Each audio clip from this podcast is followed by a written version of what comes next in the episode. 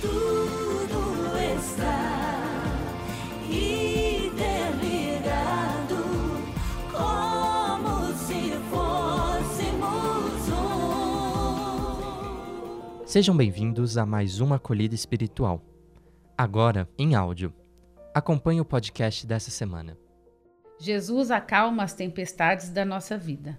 Uma tarde, após um agitado dia de trabalho, Jesus entrou num dos barcos e arrastaram-no para dentro do mar. Cansado, Jesus foi para a proa e deitou-se sobre uma almofada. Momentos depois, ele começou a dormir profundamente. Subitamente, o tempo mudou como acontece ainda hoje na Galileia. Nuvens pesadas cobriam o céu, encobrindo as estrelas. Trovões ribombavam e fuzilavam também os relâmpagos. A brisa se transformou num furacão, levando grandes ondas que açoitavam os barcos e os enchiam de água. A chuva caía sem parar. Tão terrível era a tempestade que Pedro, Tiago, João e os outros discípulos estavam assustados. O pavor tomou conta deles. Estavam certos de que era o seu fim. Então lembraram-se de Jesus. Chamando acima do ruído das ondas, um deles gritou: Mestre, não te incomoda que pereçamos? Então Jesus se ergueu. Os seus pés mergulharam na água que enchia o barco de ponta a ponta e com voz de comando disse: Fique quieto, vento. Subitamente, tão depressa como tinha vindo, a tempestade parou. Essa passagem da história de Jesus nos mostra que Deus aparece na nossa vida nas mais trágicas tempestades, bem como no cantar de um pássaro,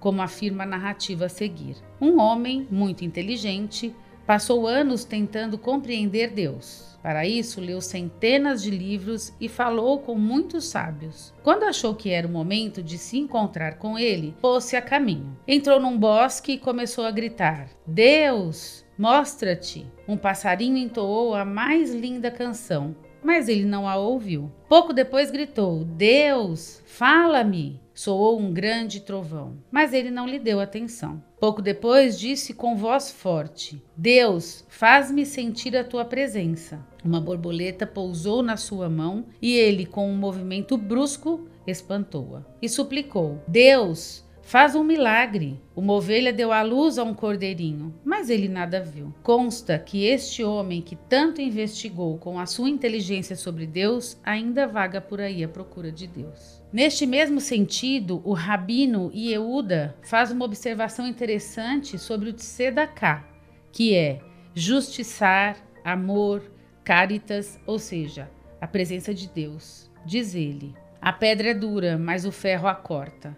O ferro é rígido, mas o fogo o amolece. O fogo é poderoso, mas a água o extingue. A água é pesada, mas as nuvens a carregam. As nuvens são fortes, mas os ventos as dispersam. O vento é forte, mas o corpo a ele resiste. O corpo é forte, mas o medo o arrebenta. O medo é forte, mas o vinho o espanta. O vinho é forte, mas o sono o conquista.